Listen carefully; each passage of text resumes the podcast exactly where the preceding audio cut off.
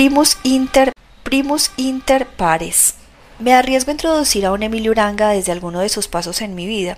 Será a zancadas en el terreno del Uranga visible, el filósofo. Van en los estudios de un grupo muy reducido aún de filósofos mexicanos. La historia de Emilio Uranga, al menos para los propósitos de este libro, no se puede contar sin un paso por el grupo Hyperion, ese conjunto de súbditos que al estilo de Heidegger en Alemania copiaría en México el filósofo español José Gauss. Si tomamos en cuenta lo que representó para la filosofía nacional, existe relativamente poco escrito sobre el grupo. Entre esos trabajos destacan los de los investigadores José Manuel Cuellar y Guillermo Hurtado. De la antología de este último sobre Hyperion, Vale la pena tomar algunas ideas generales. El nombre viene de las lápidas del cementerio de la mitología griega, Hyperion, el que camina a las alturas, hijo del cielo y la tierra. El Hyperion se organizó como un equipo de investigación y no como un club de amigos con intereses comunes. Los estudios sobre lo mexicano realizados dentro del grupo y en los círculos intelectuales que lo rodeaban combinaban distintas aproximaciones disciplinarias, psicológicas, antropológicas y literarias.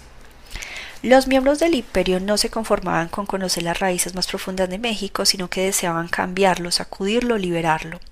No solo comprender mejor a México y el mexicano, sino efectuar en él transformaciones profundas y definitivas. Los análisis efectuados por los hiperiones sobre las modalidades existenciales del mexicano alcanzaron sin duda una dimensión profunda. Jorge Portilla define el relajo como una suspensión temporal de los valores. Reyes Nevares hace un fino ensayo sobre el amor y la amistad, pero el mejor ejemplo de esto es el ensayo sobre una antología de lo mexicano, donde Uranga efectúa un análisis extenso y detallado de las fuentes del carácter del mexicano. Ningún otro de los estudios de los hiperiones se acercó al nivel de Uranga en ese opuslo deslumbrante y desconcertante. La filosofía del Hiperión era además de una filosofía metafísica, una filosofía orientada a la acción, en particular a la acción liberadora. Los hiperiones sostenían que la filosofía de lo mexicano por encima de cualquier estado teórico de lo mexicano, del hombre y de su cultura había de tener un papel transformador de la sociedad mexicana en su conjunto y de los mexicanos en concreto. Uranga sostenía que los aspectos negativos del mexicano como el resentimiento, la hipocresía, la melancolía, la sentimentabilidad o el complejo de inferioridad no son sino expresiones superficiales de lo que se llama accidentalidad, que es una modalidad existencial constitutiva del mexicano y manadero de sus posibilidades más auténticas. Según Uranga, esta noción de accidente captura el fondo ontológico del mexicano. Uno de los pocos miembros que luego hablaría de las otras intenciones del Hiperión, más allá de su naturaleza filosófica, fue Ricardo Guerra. En 1984 apareció un texto en el periódico Los Universitarios donde el ex Hiperión hace su propia interpretación de los motivos que llevaron a la creación del grupo y luego a las causas de su fracaso. A decir de Guerra, la escisión del grupo se debió a que algunos de los miembros, especialmente el maestro Leopoldo Sea, Jorge Portilla y Uranga, pretendían participar en la vida política directamente. En esa época se constituye el MIR, dependiente del PRI, el cual apoya la candidatura de Ruiz Cortines. Ese sector del grupo se liga un poco con eso, Luis Villoro y yo estuvimos totalmente en desacuerdo, no porque lo estuviéramos con las ideas ni con la importancia y significación del PRI o del movimiento ideológico, sino porque considerábamos que nuestra tarea como profesores de filosofía y como universitarios era en ese momento permanecer al margen. Villoro había participado en el Partido Popular, pero se alejó más tarde. Ese sería el factor externo de la disolución del grupo. En lo interno, como era lógico, cada quien continuó con sus propios trabajos, sobre todo, por ejemplo, en la enseñanza. Villoro y yo se mantenía cierto contacto con Uranga y Portilla. El doctor Sea se dedicó al campo de Latinoamérica. El grupo se separa, se disuelve y sin embargo continúa cada uno aportando cosas, pero ya no como grupo. En efecto, el grupo se disolvió hacia 1953. Los hiperiones tomaron distintas rutas existenciales y laborales, los estudios en el extranjero, la academia, los cargos públicos, los puestos diplomáticos, el cultivo del periodismo y de las letras. Todos abandonaron la filosofía de lo mexicano y todos, menos Guerra, adjuraron de la filosofía existencialista. Una parte se alió y otra se enfrentó en varios planos, el discreto, casi privado, y el público, el abierto, por medio de columnas y escritos. Desde luego la inteligencia de Emilio Uranga no comienza en el Hiperión, ni siquiera podríamos decir que alguna escuela en particular fue determinante para lo que alcanzó a hacer o a hacer en el mundo de las ideas. El origen de su genialidad está en una misteriosa combinación de circunstancias genéticas, sociales y culturales. Uno de sus amigos de juventud me escribió uno de esos momentos que ya indicaban su genialidad. Éramos jóvenes, casi adolescentes, cuando Uranga me explicaba a Kant sentados en una de las bancas del bosque de Chapultepec. El Hiperión es una estación necesaria para explicar en lo que se convirtió Uranga durante las siguientes etapas.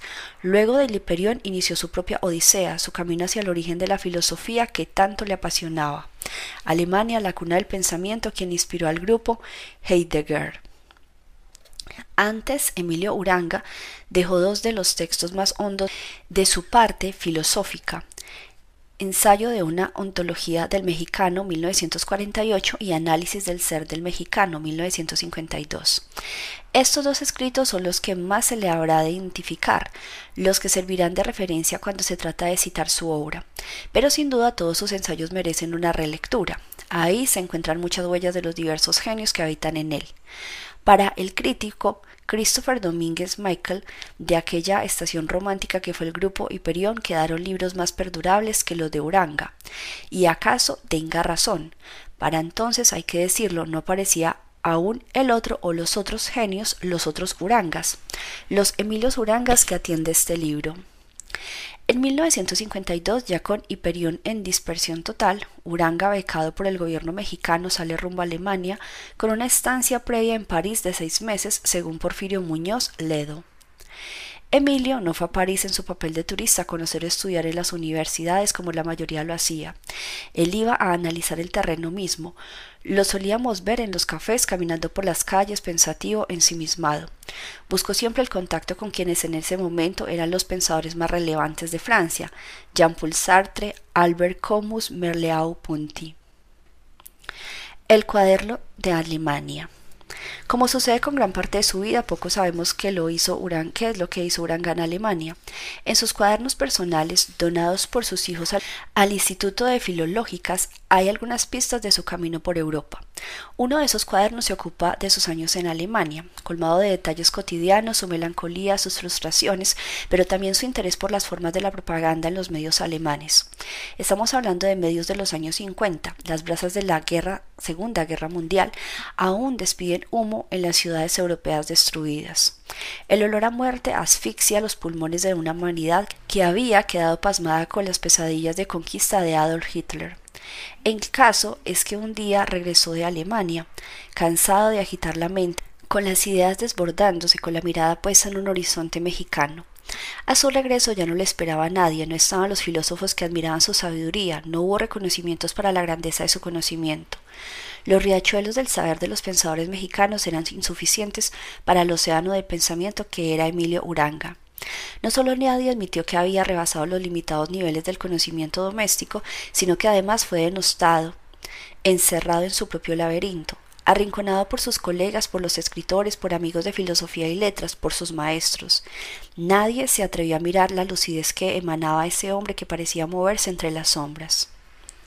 Escribe Guillermo Hurtado que en 1958 el filósofo Emilio Uranga se incorporó de lleno a la actividad política y se desempeñó como asesor de la presidencia de la República y desde ahí participó activamente en el debate político de su época. El mismo Hurtado registra la creación del Instituto de Estudios Políticos, Económicos y Sociales del PRI en 1959, cuyo director fue Leopoldo Sea, uno de los más cercanos a Uranga y también miembro del grupo Hyperion. Previamente, Uranga se había sumado como asesor de Adolfo López Mateos a la invitación de Humberto Romero. Ahí también conocería a Rafael Corrales Ayala. Desde esas fronteras, Uranga se convirtió en el ideólogo y en la conciencia activa de la República. Una de sus tantas tareas sería confeccionar, organizar, pensar, escribir columnas, artículos y ensayos, como apunta Osvaldo Díaz Ruanova. Uranga, de su yo belicoso, apuntó su artillería dialéctica, la dinamita de sus conocimientos, la pólvora de sus objetivos y las bazucas de sus fulminantes silogismos contra los budas del salón, los caciques de oro, los novelistas de moda, los mandarines literarios y los epigonos de los escritores consagrados. Emilio Uranga sabía dar el golpe. Su frase era directa como golpe de pugil. Castigó a sus contemporáneos con un estilo que tenía punta de estilete. Como sus sentimientos cambiaban por acumulación, hasta sus compañeros fueron blanco de su certero enojo. Un vocinglero y teatral historiador llegó a decir que los amigos de Uranga, por razones de proximidad, estaban más expuestos que sus enemigos. Los hiperiones, dentro y fuera de Mascarones, tenían muchísimos enemigos. Neocantianos empistolados no resistían el brillo de estos discípulos de Gauss. Los detestaban los últimos tomistas, desconfiaban de ellos los marxistas. Por eso Uranga fue escasamente atendido por la crítica. Y volvió el filósofo de Alemania. En 1958, a su regreso a México, Uranga comenzó con un ajuste de cuentas público con muchos de sus enemigos y examigos. Uno de los primeros en la fila y con quien cerró un largo desencuentro sería su maestro José Gauss. Sí, ese que algún día lo había bautizado con el mérito de genio, de esos que en Europa se dan cada cien años. Algunos estudiosos han atendido de manera muy general este ajuste de cuentas filosóficas. Christopher Domínguez Michael por ejemplo, ve en este caso uno de los parricidios mejor pensados. Se refiere a lo que Uranga escribió en uno de esos pocos y filósofos apuntes de ¿De quién es la filosofía? donde el Uranga inclemente no pierde tiempo y abre fuego contra Gauss, a quien define como fotógrafo de cadáveres aquejado, más historiador de la filosofía que filósofo, de necrofilia y de otras perversiones propias del catedrático. No hubo nada de dramático, concluyó Uranga, en la existencia de Gauss. Quizá por ello el propio Uranga, apunta a Domínguez Michael, tras pasar por las universidades de Friburgo, Tubinga, Colonia, Hamburgo y París, montó el drama de su propia destrucción que culminó, según escribió Luis Ignacio Helguera, en una jubilación alcohólica, desencantada y ermitaña. José Gauss también hizo su corte y su inventario, escribió sobre este grupo sobre sus queridos discípulos. Los hiperiones, ah, los hiperiones, qué mozos estos, caramba. Todos tienen talento, mucho talento, y todos, curiosamente, aunque sea en diversas variedades de la especie de la agudeza y arte de ingenio, pienso que alguno tiene incluso genio sin que ello le impida tener además mal genio. Pero no todos han trabajado hasta ahora, no ya igual, sino por igual, y todos tienen unas proclividades políticas que me hacen temer, no por ello, sino por la obra intelectual que serían tan capaces, tan excepcionalmente capaces de llevar a cabo. En fin, esta promoción ha tenido en conjunto algo de mm, ¿cómo lo diré? Algo de, algo de vedetismo, lo que si bien e indisputablemente le estimuló en los comienzos, a la larga puede serle fatal. Este fragmento, que forma parte de Confesiones en 1958, se publica cuando ya había pasado por lo menos seis años de que el Hiperión se había disuelto. El texto de José Gauss da muestras de lo que estaba pasando con algunos miembros de ese grupo. Sabía dónde estaban sus alumnos en ese momento en que parte el poder. Las alusiones de Gauss a Uranga, al menos hoy tienen otras lecturas, no son simples reclamos contra un alumno. Tratando de no abusar de la interpretación, hay en esas palabras cargas y descargas emocionales, pero también preocupaciones y advertencias. Mensajes de un padre que sabe lo que en el campo de las ideas y la filosofía es responsabilidad de ellos, es la angustia y la resignación forzada del mismo padre que sabe que ya no hay nada que hacer, que los actos políticos de ellos no dependen ya de él. ¿Qué podrías hacer tú, Dios mío, único que puede hacer estas cosas de las que decimos si Dios no lo remedia? ¿Qué podrías hacer para hacerles más seductora la vida puramente intelectual que la acción impuramente política, la gloria puramente intelectual que el poder, que la riqueza, que el brillo social? Porque entre ellos se encuentra, bien lo sabes, mejor que nadie las mayores posibilidades que tiene México de llegar a poseer más de un gran filósofo. ¿O será mejor que rogar a Dios conjurar al diablo? La carga irónica de Gauss en este párrafo es de llamar la atención. A estas alturas tenía muy claro que su grupo se había involucrado activamente con hombres del poder político, con el poder mismo, y ya eran también el poder. Es Guillermo Hurtado quien en sus estudios aporta más datos. En uno de sus ensayos hace un interesante análisis de los dos grupos de intelectuales que hacia finales de los años 50 debatían su papel social, pero sobre todo frente al poder político. Uno de ellos era el denominado El Espectador, el nombre venía de la revista en la que confluía Jaime, Jaime García Terres, Víctor Flores Olea, Carlos Fuentes, Enrique González Pedrero, Francisco López Camara y Luis Villoro. En su momento los hiperiones habían pensado que su función en tanto intelectuales era de interpretar o comprender de manera profunda el cambio que había efectuado la revolución en el ser de México. Los espectadores en cambio pensaban que su función consistía en fungir como vanguardia del cambio. Flores Solea consideraba que los intelectuales tenían un papel histórico que desempeñar. Más que nunca es preciso que los intelectuales preparen el advenimiento de una nueva fase de la historia de México, una nueva fase que aplique la solución de raíz de los problemas de las masas populares de nuestra nación. Carlos Fuentes también opinaba que la responsabilidad del intelectual era enorme en sus palabras. El intelectual tiene el deber exacto y permanente de dar voz a las exigencias de la verdad revolucionaria mexicana. Sobre el regreso de Uranga a México, al tiempo se recuperaron frases e ideas que por sí solas dan cuenta de lo nada indiferente que fue la vuelta del filósofo, particularmente para el mundo de los intelectuales de ese momento. José Manuel Cuellar, un joven filósofo que se sumerge en el universo Uranga como pocos, hace una lista de su nuevo grupo. A su regreso reanudó las charlas del café en que destellaba su erudición y su agudeza, solo que sus contertulianos ya no eran los Hiperiones, sino otros personajes como Osvaldo Díaz Ruanova, Iñigo Laviada, Manuel Marcué, Víctor Rico Galán, Paco Ignacio Taibo y Rodolfo Mendiola. Volvió y al parecer no fue del agrado de muchos enemigos y examigos.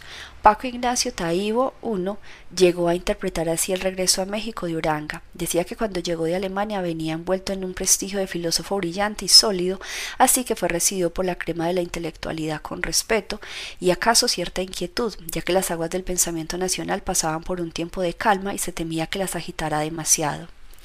No obstante, según Taibo I, dejó de ver a Uranga y jamás volvieron a encontrarse. Supe de sus tentaciones políticas y de cómo la filosofía alemana podía compartirse con el poder. A decir de Díaz Ruanova, las cerradas fraternidades, las llamadas mafias en México le negaron todo a Uranga.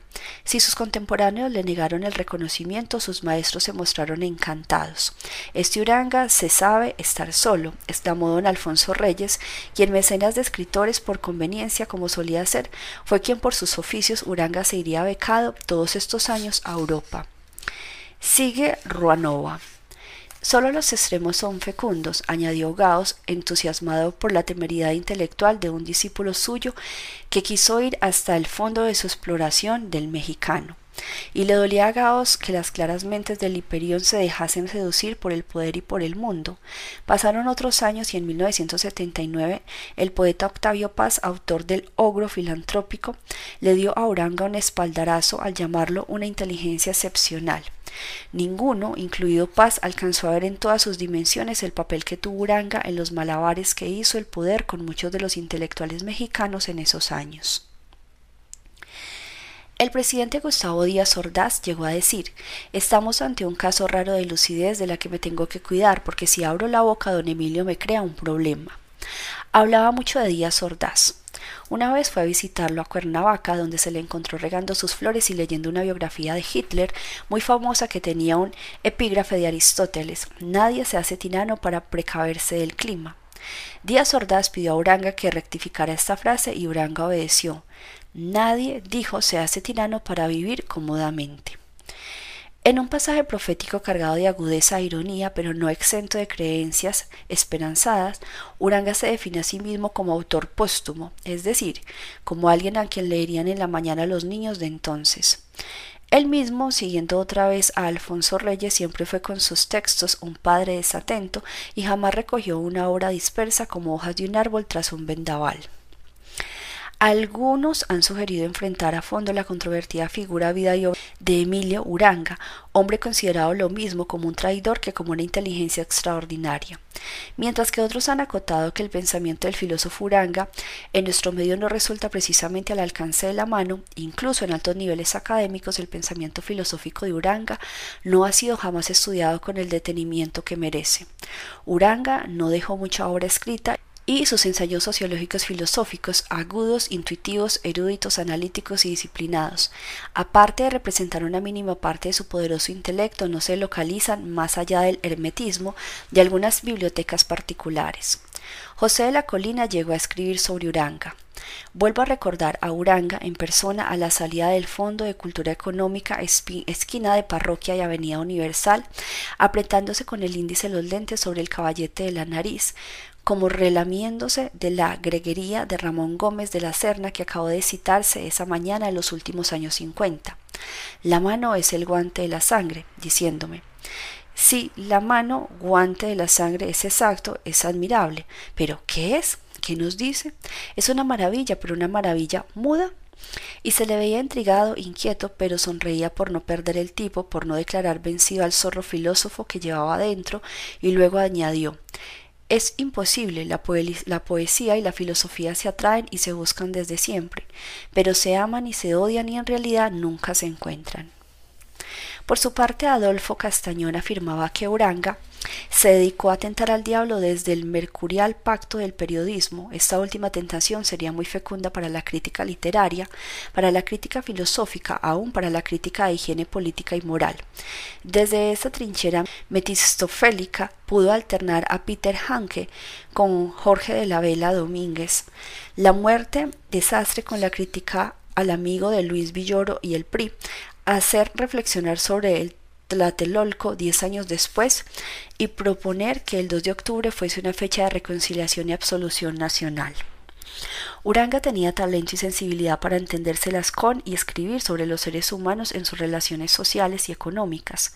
Fue periodista de aguda pluma llevando las cualidades formales y la inteligencia de su prosa al terreno del comentario político.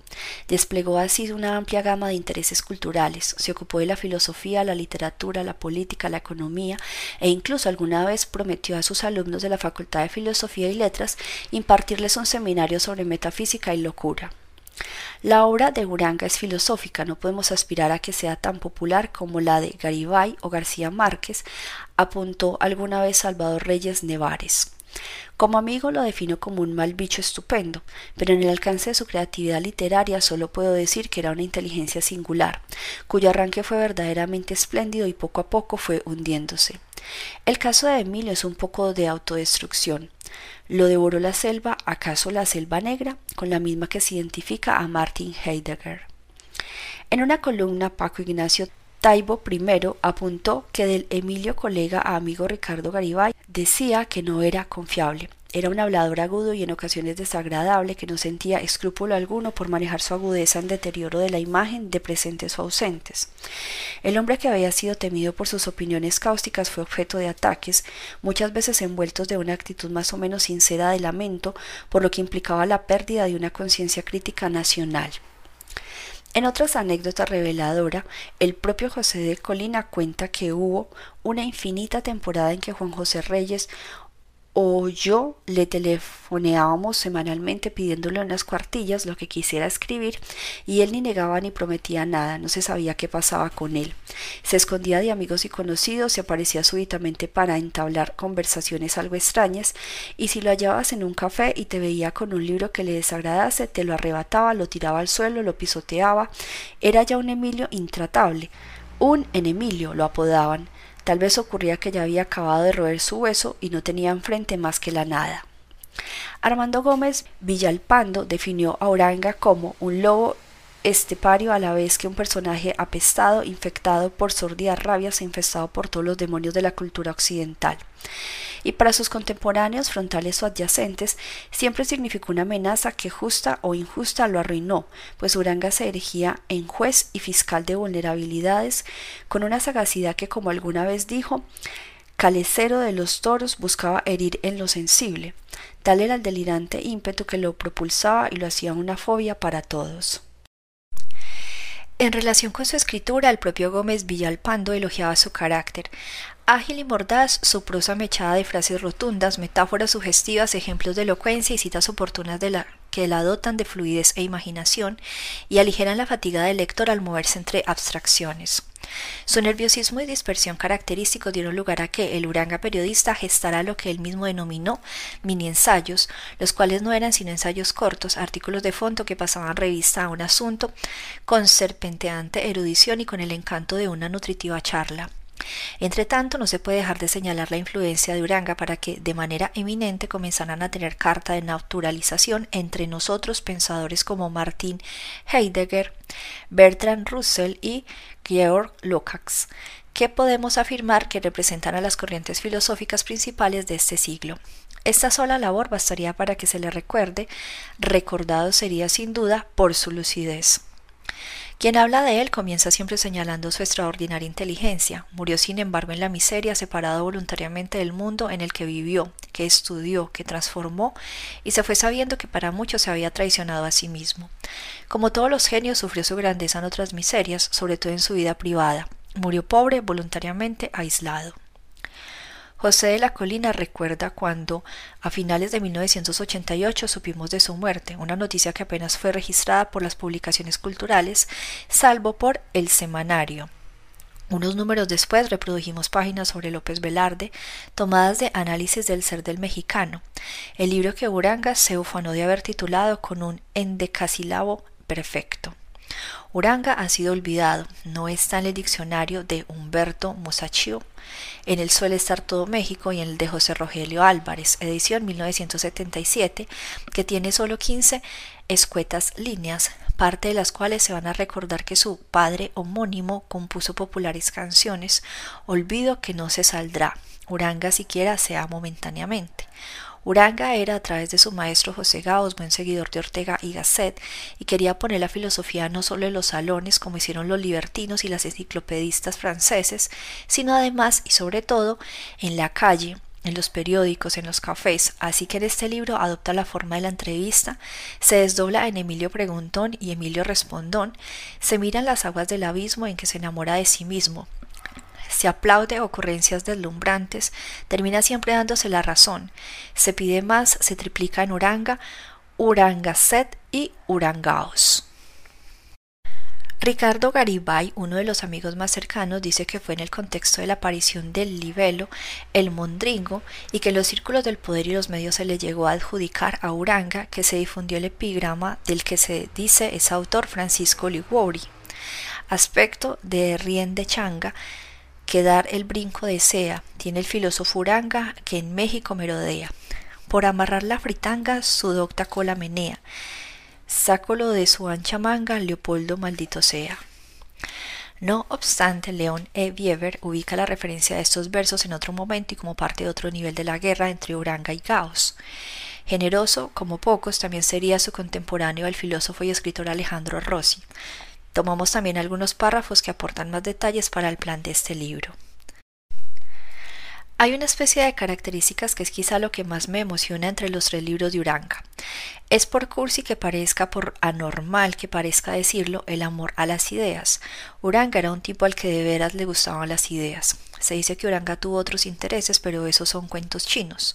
Ciertamente Uranga sobrevivió después de algunas maneras, unas mejores y otras peores, pero lo que siempre lo apasionó fueron las ideas. Nada le gustaba más que conservar que conversar de filosofía, leer filosofía, todo esto era su pasión auténtica. Si después se dedicó a lo que en algún momento llame periodismo de supervivencia, fue por razones que habría que rastrear en su biografía, pero no creo que le representara un interés primordial. También se ha dicho que le interesaba la política. Yo no lo creo, le interesaba la política en el sentido más trivial de la palabra, para ganarse la vida y para escribir unos artículos en favor o en contra de alguien, pero nada más. No le interesaba la política como reflexión filosófica. Ricardo Garibay hizo sus propios registros y en sus textos, al menos el que hiciera para recordar la muerte de Emilio, dejó la sensación de la distancia, de un ajustar cuentas con su maestro, de cobrar deudas, otra vez la metáfora de la parricida. Siempre gocé el aparecer de Emilio Uranga en el café, de pronto en mascarones o en la reforma buscándonos. Verlo llegar era el entusiasmo y nunca festejé tanto la certeza de no volver a verlo como cuando supe de su muerte. Quise enterarme del día, del lugar, la hora en que había muerto y cómo, y escribí en proceso un artículo donde se ve la pena. Con él acaban de morir los años más queridos de la vida, el descanso. Al fin murió este pobre sujeto, el estupor. ¿Cómo puede vivir y morir miserablemente un hombre superior? Su capacidad de lectura era también casi fabulosa. Paréntesis, solo en algunos años llegó a alcanzarlo Fausto Vega leyendo un libro al día. Era capaz de leer un libro al día y muchas veces nos sorprendió con lecturas que suponían tres libros en ese lapso. La velocidad para entender a fondo y casi exhaustivamente no la habíamos visto nunca, no lo hemos vuelto a ver en nadie. Todos aprendimos de él, a todos nos lastimó, todos llegamos a detestarlo. Pagó con desprecio la admiración y el cariño y con maledicencia el auxilio económico. Emilio alardeó siempre de aristócrata. En realidad vivía atrás del mercado Abelardo Rodríguez, un barrio popular, en una vivienda atiborrada de muebles viejos. ¿Cómo puede ser que este hombre tan ignorante, Ricardo Garibay, escriba tan bien como él lo hace? No puede ser. Me dijo una de las personas más cercanas a Uranga y quien además vio desfilar la puerta por la puerta de su casa y la del filósofo a los demás importantes intelectuales de los años 70, los que se perfilaban, los que eran la representación de la moral de la sociedad y que a la vuelta de los años terminaron desdiciendo de él, negándolo, a pesar de haber consumido de su pensamiento. Muchos de ellos le deben a Uranga no solamente buenos e inmemorables puestos de trabajo, sino la fama y el éxito en el sentido más simple. Esos caos serán historia de un libro futuro. Eso sí, que nunca pasó por ese umbral fue Carlos Fuentes. Carlitos, ah, Carlitos, era la forma más dura y soberbia con la que Uranga se refería a él en público, en sus textos y en privado. La de ellos fue también una guerra soterrada que tendría su fin en los años setenta. Tiene razón Alejandro Rossi cuando dice que Oranga amaba las ideas. Ciertamente, a cambio de eso jamás se interesó por la vida íntima de ninguno de sus amigos, aunque conocía las de casi todos. Sus textos, los no firmados, dan cuenta de esto. Uranga dice en algún momento en Astucias Literarias, hay dos o tres sitios donde realmente habla de sí mismo. Uno para decir que jamás habría podido seguir ese destino, otra vez de Gauss, de ser profesor de vida rutinaria, gris, árida, lo que le producía unos espantos terribles, que él se define como un autor póstumo. No desarrolla muchas de esas ideas, aunque era una especie de coquetería del momento para decir que nadie lo leía porque decía que las mafias no le hacían caso, que él era un escritor solitario. Había en esto mucho de coquetería, de exageración, porque Oranga fue un hombre que se fue marginando solo, que se fue aislando, que terminó solitariamente, y que para interés de su persona y para gusto mío tenía una especie de demonio no convencional. Uranga era un hombre que habría podido llevar a cabo una carrera muy cómoda en México si él hubiera simplemente asentido a un par de cosas. Si hubiese sido profesor de la universidad le habrían dado los honores normales que se conceden a las personas que llevan a cabo estas carreras, pero él tenía ese demonio no convencional, el disgusto por los sillones académicos, el disgusto por la vida hecha. Era un hombre muy destemplado, muy difícil, pero a mí esa es la parte que más me atrae de él. No me atrae el Uranga más o menos académico, cosa que nunca en rigor fue, sino que me atrae como personaje, este hombre que estuvo dentro y fuera de la filosofía y llevando una vida intelectual auténtica y muy solitaria. No escribía para hacerse rico, ni para hacerse famoso, ni para salir en la televisión, ni para tener videocassettes con su nombre o cosas semejantes. Uranga escribía y no le importaba guardar un manuscrito cinco, seis o diez años en su cajón o enseñarle diez páginas a un amigo o discutir esas ideas en un café. Eso para él era la vida intelectual. La vida intelectual no era un aspecto o un espectáculo, era un asunto privado de amigos, de tres o cuatro personas que se entusiasmaban por las ideas. Puede ser más certera la forma en que lo traduce Hugo Iriart. A la gente le parecía malvado porque podía justificar éticamente cualquiera de sus acciones. Rafael Corrales Ayala me dijo en entrevista, a mi amigo Emilio Uranga le faltó época y le faltó oportunidad. Él no tuvo la oportunidad de José Vasconcelos, ni la de Antonio Caso, ni la de Alfonso Reyes. Por eso tuvo que buscar otros canales, tal vez más amargos o menos claros, y que son discutibles y controvertidos, para hacerse valer como pensador. Tal vez Emilio Uranga fue enfocado de otra manera. Mi nombre no te dirá nada, segundo. Las imágenes de Uranga son un mosaico de rostros de él mismo, fragmentos que no permiten una definición perfecta ni precisa. Solo se le puede entender desde ese acomodo imperfecto. Todos miramos sus lados, muchas de sus partes no alcanzamos a mirarlo a él. ¿Quién es Emilio Uranga? Se trata de una pregunta necesaria y urgente para nuestro país, para entender un poco más nuestro ser mexicano. Hay sin duda huellas de los varios Uranga, el analista político, el historiador, el psicólogo, el sociólogo, el crítico de arte, el crítico literario, el escritor, el sabio, el genio, el panfletario. Y por supuesto el principal, el filósofo. En su obra De quién es la filosofía, Uranga define el gran reto de su existencia filosófica. Desde que fui discípula de José Gaos me obsesionó la idea de las relaciones entre la vida y la obra. Para Gaos había continuidad, más bien dicho, identidad, pues la obra no era sino la calca de la vida. En otros términos, para mí en cambio había ruptura y divorcio. Desde entonces se ha atiborrado cuadernos y artículos con materiales o reflexiones tendentes a mostrar que entre la vida y la obra de un artista, de un filósofo y de un hombre de acción no hay puente posible, y que si se cree que existe el espectáculo se nos convierte en feria de equivocaciones. Después toma un párrafo de Jorge Luis Borges para remarchar su vida y definición, que expresa a la perfección mi convicción más persistente sobre la vida y la obra. Al otro, a Borges, es a quien se le ocurren las cosas. Yo camino por Buenos Aires y me demoro, acaso ya mecánicamente, para mirar el arco del Unzaguán. Yo vivo, yo me dejo vivir para que Borges pueda tramar su literatura y esa literatura me justifica. Así mi vida es una fuga y todo lo pierdo y todo es del olvido o del otro. No sé cuál de los dos escribe esta página. Luego de mirar y repasar la obra, tanto la reconocida con su nombre como la muy abundante con sus seudónimos y la anónima, luego de mirar los trazos, las marcas y las huellas en esa abundante biblioteca de Guanajuato, uno tiene que hacer un gran esfuerzo para imaginar las ideas y los personajes de los que se llenó la cabeza de Emilio Uranga.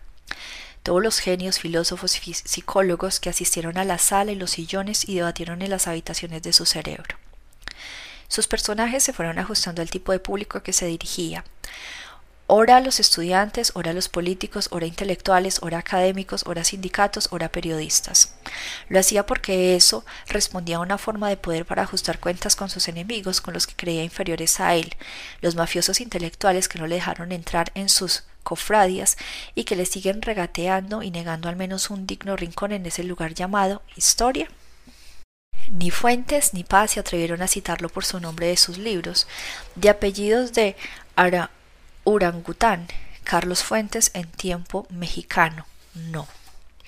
A pesar de todo, dejó de sus semillas por todo el camino de las letras. La letra su obsesión y su destino, la letra su fuga y su escondite, la letra su tumba y su inmortalidad.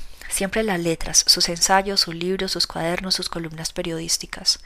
No buscó la misma inmortalidad que los demás, la del recuerdo en la memoria nacional, él construyó su propia inmortalidad, una inmortalidad para él, solo para él, desde una concepción ajena a todo sentido de lo normal. Mucho debería escribirse de él, insisto, es un hombre que la historia no puede ni debe evadir más, solo desde él se puede explicar parte de nuestra historia y nos guste o no de lo que somos o de lo que no somos. Él es esa pintura de su autoría 1970 que se cuelga de la pared de la casa de una de sus parejas. Esos colores opacos dispersan imágenes y fantasmas entre las líneas y grumos de óleo. Todo el tiempo está diciendo algo, sus datos concretos. Nació el 25 de agosto de 1921 bajo el signo de Virgo. Mi nombre no te diría nada más. Tercero. Al final nadie sabrá de nuestra vida más de lo que nosotros queramos que sepan. Nuestra vida está cosida con secretos. Para algunos esto se puede envolver un tormento cotidiano, la división permanente entre lo que se quiere ser y lo que se es. La mayoría de los secretos se vuelven compañeros de viaje durante toda la existencia. Así que nadie nunca sabrá todo, solo fragmentos. La vida de Uranga era así no solo por sus relaciones con los hombres determinantes del poder político y el mundo intelectual, sino porque siempre se esforzó por hacer de sí mismo un mito y entonces fue llenando su historia de claves, símbolos e indicios. Los hombres como él se envuelven en avatares y misterios, adoran los rituales y los escondites y esconden las claves en los rincones de los detalles. El indicio tiene la función de llamar la atención de otros, de no asumir por sí mismo la traducción, dejar las pistas para que otros se encarguen de seguirlas, pero el indicio también tiene la función de descargar su conciencia, su conocimiento y por tanto su responsabilidad. La función de evadir el pasado y en este caso, evadir lo que significó una de las actividades centrales de Emilio Uranga que muchos conocían muy bien.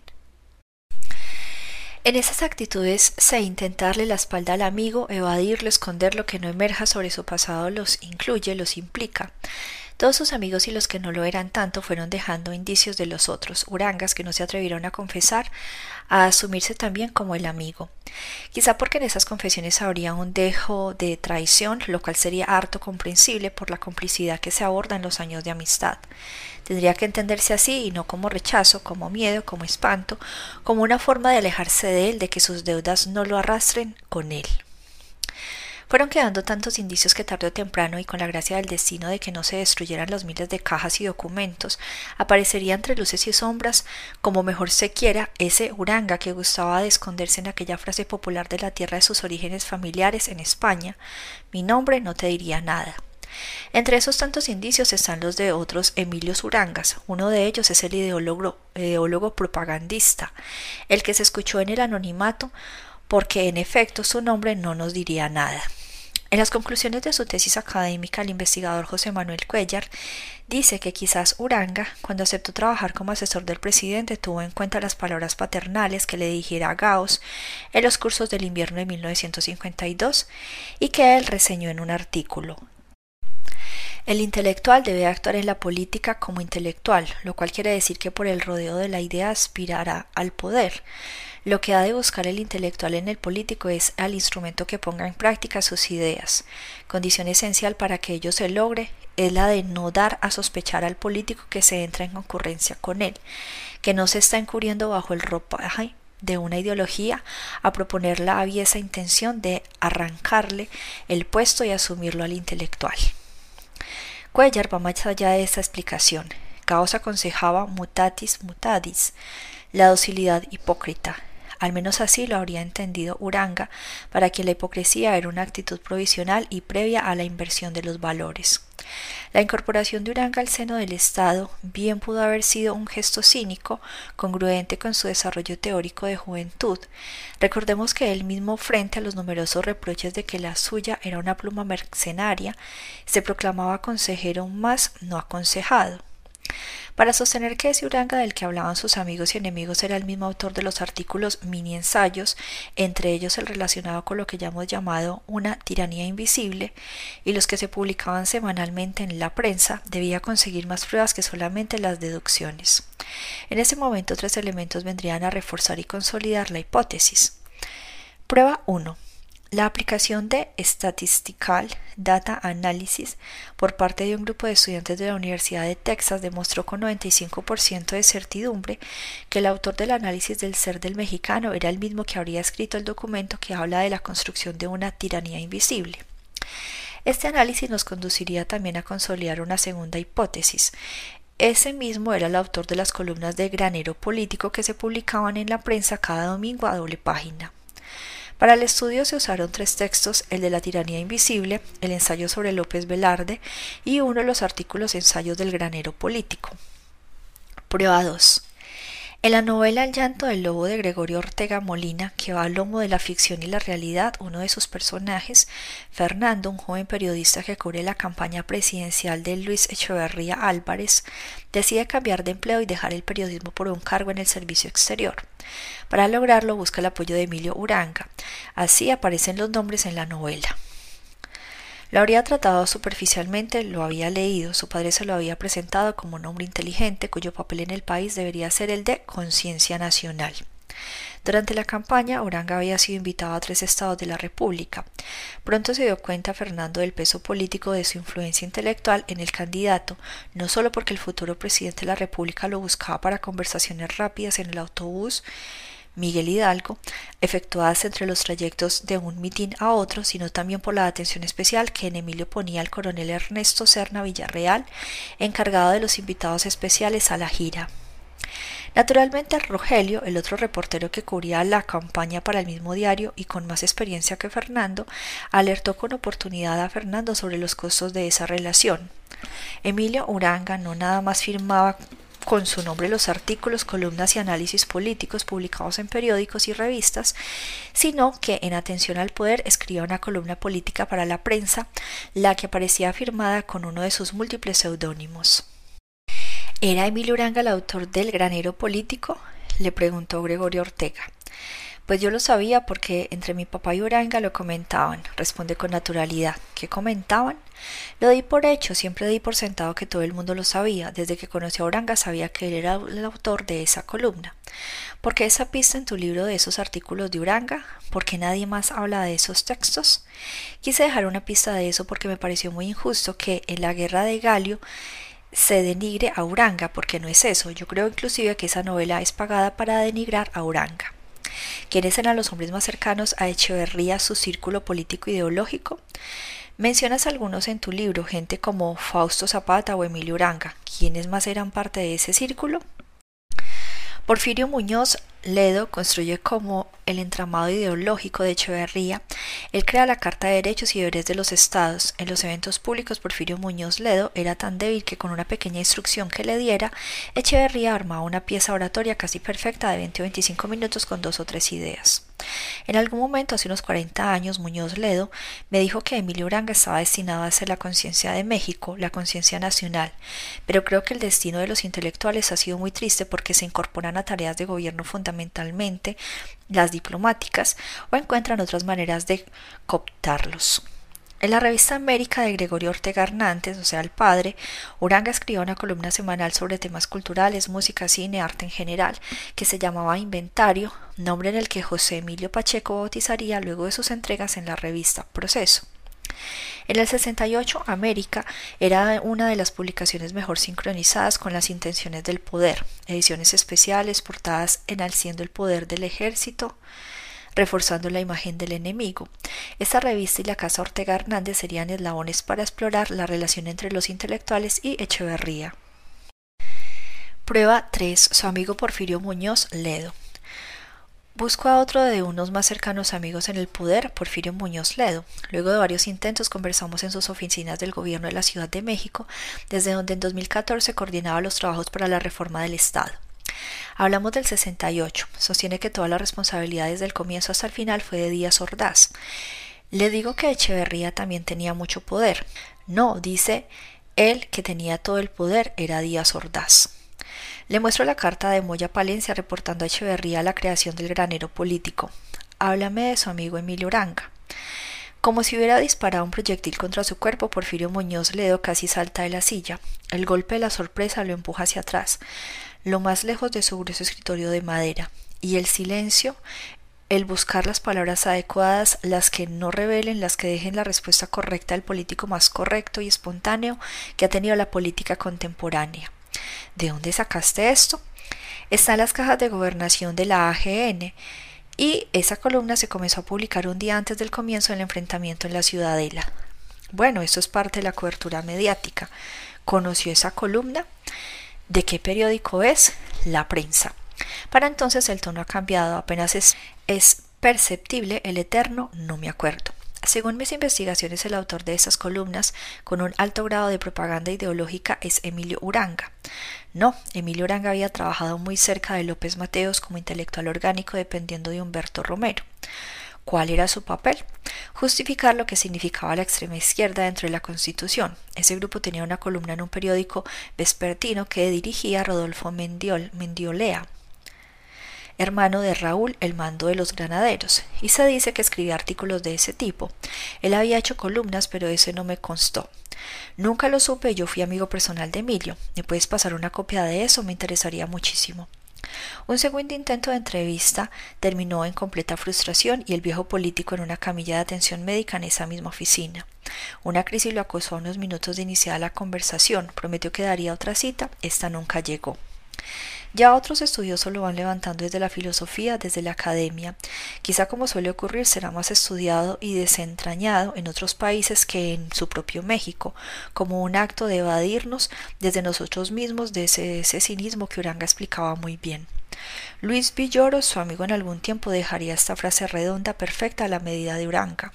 ¿Qué nos queda de esa inteligencia lacerante, de esa soledad en llamas? Segunda parte del libro El fin de la historia 1. 2 de octubre. ¿Cuán a menudo cuatro o cinco ministros se ponen de acuerdo por su propio interés para engañar a su soberano? Aislado del género humano por su elevada dignidad, la verdad que oculta a su conocimiento. Él solamente puede ver con los ojos de ellos, escuchar nada más que las desfiguraciones de ellos. Otorga los cargos más importantes al vicio y a la debilidad y las desgracias a los más virtuosos y, y meritorios de entre sus súbditos. Edward Gibbon, Decadencia y caída y del Imperio Romano. En 1968 todos los culpables, comienzo diciendo que el 2 de octubre de 1968 el único elemento que no traicionó fue el informe del tiempo. Se pronosticó que el alba abriría a las 6.43 horas y así fue. El meteorológico adelantó que esa tarde llovería y llovió. Pero ese día que comenzó como casi cualquiera de esos últimos dos meses terminaría como ningún otro. El 2 de octubre fue miércoles, se cumplían exactamente 73 días del amanecer con la policía y el ejército en la calle, con los estudiantes como una sombra avanzando quién sabe hacia dónde. Algunas versiones dicen que muy temprano el presidente Gustavo Díaz Ordaz salió para Guadalajara a su casa de descanso. Extraño que un día así él decidiera o alguien le sugiriera salir de la ciudad. Luis Echeverría aseguró en 1998 que el presidente permaneció en la Ciudad de México. El meteorológico acertó sobre el alba, pero falló en el crepúsculo. Dijo que los últimos instantes de luz se verían a las 18.53. La oscuridad en la Plaza de las Tres Culturas comenzó en realidad a las 18.10. La hora a la que irrumpieron las luces de Bengala, con luces de Bengala, los primeros disparos, el caos, la locura, la muerte y luego un largo, muy largo silencio de 50 años sobre lo que ocurrió ese 2 de octubre en la plaza de Tlatelolco. Las memorias del señor general. Para su relevancia y por entender de manera didáctica los hechos militares ocurridos la tarde 2 de octubre de la plaza de Tlatelolco, tomaremos como base las explicaciones del libro Parte de Guerra y algunos fragmentos del llamado Libro Azul elaborado por la PGR. El mapa con que abre este capítulo forma parte de la reconstrucción oficial de ese momento hecho por la PGR a partir sobre todo de las versiones de militares. Esa misma plantilla contiene las intervenciones con pormenores que han salido a la luz en las últimas décadas, expanden y evidencian las operaciones que ocurrieron esa noche. Pero antes, a las 10 de la mañana en la casa del rector Javier Barros Sierra, ocurrió el primer acercamiento entre representantes de la CNH, Gilberto Guevara Niebla, Anselmo Muñoz y Luis González de Alba, y un par de funcionarios, Jorge de la Vega Domínguez y Andrés Caso Lombardo, designados por Gustavo Díaz Ordaz. Caso Lombardo definiría ese encuentro como respetuoso, pero áspero, en donde la representación estudiantil intentó establecer tres condiciones para que se estableciera el diálogo. La salida inmediata de las tropas que ocupaban el casco de Santo Tomás, el cese de la represión y la libertad de los jóvenes aprehendidos a partir de la intervención del ejército en Ceú. Los enviados del presidente no aceptaron esas condiciones. De ese encuentro se le envió una tesis al presidente con quien, si fuera necesario, se podían comunicar de manera directa. Se acordó seguir con esa reunión a las seis de la tarde en la casa de Caso Lombardo. La misma mañana, pero en la Secretaría de la Defensa Nacional, en letras del general García Barragán. Era las siete de la mañana, estaba en mi despacho donde tenía varios días durmiendo en la secretaría con mi estado mayor, mi secretario particular y ayudantes planeando la forma de terminar con el movimiento. En esos momentos llegó el capitán Barrios, Fernando Gutiérrez, director de la DFS, del que esperábamos sus informes para completar mi plan. Reunidos en mi despacho, escuché todos los informes y pregunté al capitán Barrios si podríamos encontrar en el edificio Chihuahua algunos departamentos vacíos donde meter una compañía. Barrios me contestó, déjeme ver. Tomó el teléfono y habló con el general Oropesa. Me pasó el audífono y le dije a Oropesa que me consiguiera para antes de las dos de la tarde los departamentos que pudiera para meter una compañía. En media hora tenía conseguidos tres departamentos vacíos a mi disposición, uno en el tercer piso y dos en el cuarto piso. Serían las once de la mañana del 2 de octubre cuando recibí ese informe que necesitaba para completar mi plan, que nada más yo lo sabía, pues el Estado Mayor me indicó que no encontraba la forma de aprender a los cabecillas sin echar balazos. Ordené al general Castillo que con el coronel Gómez Tagle y el capitán Careaga se fueran inmediatamente a reconocer los departamentos vacíos del edificio Chihuahua y estuvieran de regreso con las llaves a las 12.30. Así lo hicieron. Ordené poner centinelas con la policía militar para que no dejaran subir a nadie ni entrar eh, sin mi permiso personal para evitar alguna infiltración o indiscreción. Se cumplió al pie de la letra. Mi plan consistía en aprender a los cabecillas del movimiento sin muertos ni heridos. Estos tenían cita a las cuatro de la tarde en el tercer piso del edificio Chihuahua para celebrar el mitin. Terminamos mi plan a las dos de la tarde y lo traducimos en órdenes que se cumplieron a las quince treinta de esa tarde. El capitán Careaga, faltando 20 minutos, estaba acantonado en los departamentos del edificio Chihuahua con órdenes de aprender a Sócrates Amado Campos cuando estuviera al micrófono. El coronel Gómez Tagle a las 3.40 del día estaba con su batallón Olimpia con su dispositivo para tapar todas las salidas del edificio. Chihuahua, para evitar la fuga de los cabecillas que a las cuatro de la tarde ya estaban todos en los balcones del tercer piso y una terraza para empezar el mitin. Empezó y a la hora en que Sócrates estaba más entusiasmado hablando a la multitud con micrófono en mano, un soldado escogido por el capitán X, muy fuerte y decidido, jaló de las piernas a Sócrates derribándolo. Este siguió hablando hasta que el capitán le puso su pie en el micrófono y se lo quitó. En esos momentos comenzaron los disparos de las cinco columnas de seguridad que a las órdenes de aquí hay 3X, estaban apostados en las azoteas de los demás edificios esperando al ejército quien contestó, quien contestó el fuego. El informe de las acciones. Teniéndose conocimiento de que iba a celebrarse un mitin en la Plaza de las Tres Culturas, 2 de octubre de 1968, y que en él se exhortaría a los asistentes para marchar al casco de Santo Tomás y tratar de apoderarse de la citada instalación, desalojando a las tropas que la ocupaban, como tal decisión amenazaba con llegar a una situación grave, dispuse de la Segunda Brigada de Infantería Reforzada montar a la Operación Galeana, organizándose esta de la siguiente manera. Mando de la Operación General de Brigada Cristóforo Mazón Medina. Agrupamiento número uno al mando del coordinador de Alberto Sánchez López, constituido por eh, un REC 12, corregimiento de CAPMEC, dos CIAs del 19. Número 2 al mando del Capitán General, Brigada FAP Dema José Hernández Toledo, constituido por dos paracaidistas eh, y guardias presidenciales. Número 3. Al mando del coronel de infantería Armando del Río Acevedo, constituido por 44 Reserva Olimpia al mando del coronel de infantería Ernesto Gutiérrez Gometagle. Misión en auxilio de la Policía Preventiva del Distrito Federal y por medio del convencimiento impedir que la manifestación, según informes, pueda llevarse a cabo en la Plaza de las Tres Culturas, se traslade al casco de Santo Tomás. Solamente en el caso de que el ejército sea agredido con armas de fuego, se hará frente a la situación contestando con armas de fuego, poniendo especial cuidado en ordenar paréntesis, el énfasis es mío, se batan directa y únicamente los lugares de donde se provenga para que, en lo posible, se eviten desgracias en personal inocente. Dar seguridad con patrullas móviles en el área de Tlatelolco, aprehensión y entrega a la policía de elementos subversivos. Idea de la maniobra. En caso necesario desalojar a las personas concurrentes al mitin, aislando del área para impedir el acceso a esta una vez que fuera despejada.